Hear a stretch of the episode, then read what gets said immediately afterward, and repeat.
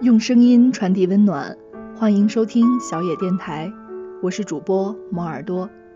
今天为大家送上的这篇文章叫做《爱一个人，你怎么忍心让他太懂事儿》，作者斑马。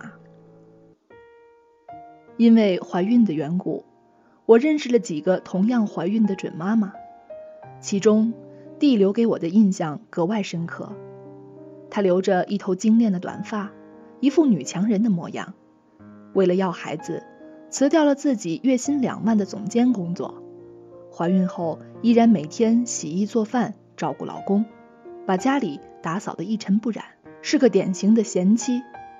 后来我陆续从她的讲述中知道，她的公婆没有工作，没有积蓄，当年的婚房是自己娘家买的，婆婆从认识她那会儿就百般刁难自己。旁敲侧击打探他的家底。结婚那年，公公心脏病，自己带来的几十万嫁妆全部贴给了公公治病。前几天，弟告诉我们，公公又发病了。没有一文积蓄的婆婆点名要最好的西药，用几十万的进口支架。他人缘太差，没有亲戚肯借钱给他。我已经做好了卖房子的准备。弟说。一副认命了的悲哀。老公告诉已经孕晚期的她，自己要忙着工作和照顾父亲，实在顾不上她，让她找几个要好的姐妹来陪一下。最后一次聊天的时候，弟说他刚刚站在旋转椅上，一个人晃完了灯泡。每一次听弟讲完自己的故事，大家总是竖起大拇指。你真是一个懂事善良的好姑娘。可是，没有一个女人说我想成为你。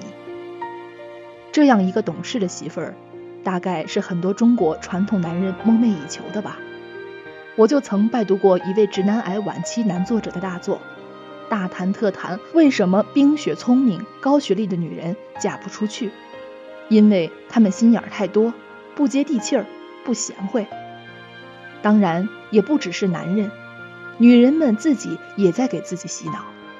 比如前一阵流传甚广的文章，《好好过日子，收起少女心》，不就是教女人结婚后要学会懂事儿吗？怪不得贾宝玉深深鄙视结了婚的女人。女孩未出嫁是颗无价之宝珠，出了嫁，不知怎么就变出许多不好的毛病来。虽然是颗珠子。却没有光彩宝色，是颗死珠了。再老了，更变得不是珠子，竟是鱼眼睛了。分明是一个人，怎么变出三样来？从女孩到女人，从无价之宝到鱼眼睛，这副催化剂就叫做懂事。一个女人懂事的代价，就是一点一点地消磨掉自我。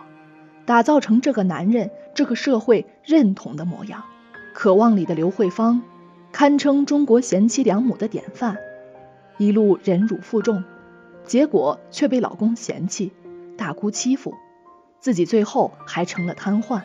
现实中，林凤娇也是这样一个特别懂事的媳妇，放弃如日中天的事业，甘愿为男人隐退，几十年来默默无闻。老公公开搞出私生女了，自己还在忍。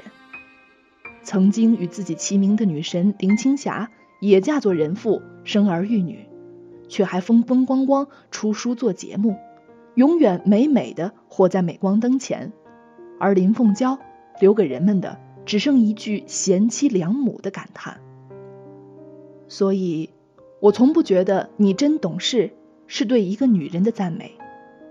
对方若是爱你多一些，你原本不需要太懂事，不用看着商场的标价牌望而却步，不用苦苦发信息问他今晚还回不回家，不用在姨妈期痛得死去活来的时候一个人喝开水。我想，任何一个女人都更愿意听到别人说她：“你真美，你保养的真好，你真有福气，嫁给了一个好老公。”哪怕是你真任性，至少有那么一个男人包容了你的任性。一个男人想娶一个懂事的媳妇，绝不是为了爱她、宠她、保护她，而是为了省事儿。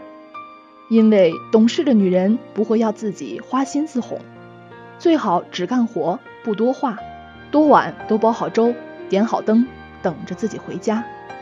衣服扔一边就给默默洗干净，绝不多花一分钱。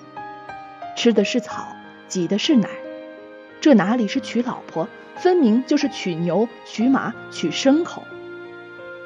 连成龙自己都说，当初在一众女友中。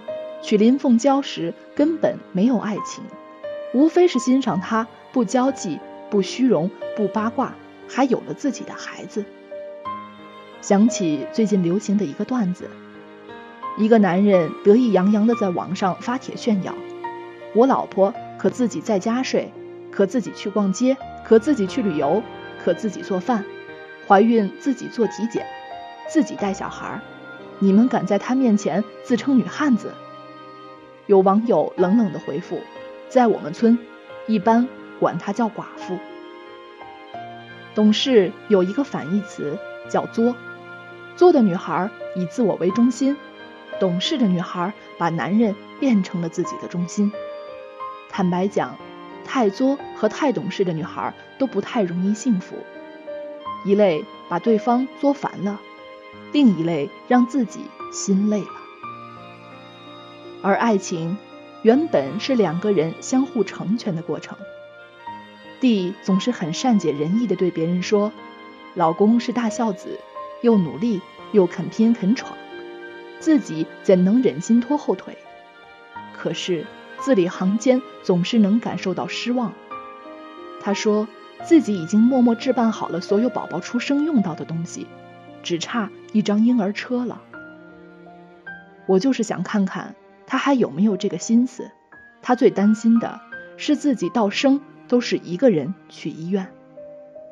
我说：“你公公身边毕竟还有你婆婆照顾，你老公为什么不能抽出时间陪一陪你？”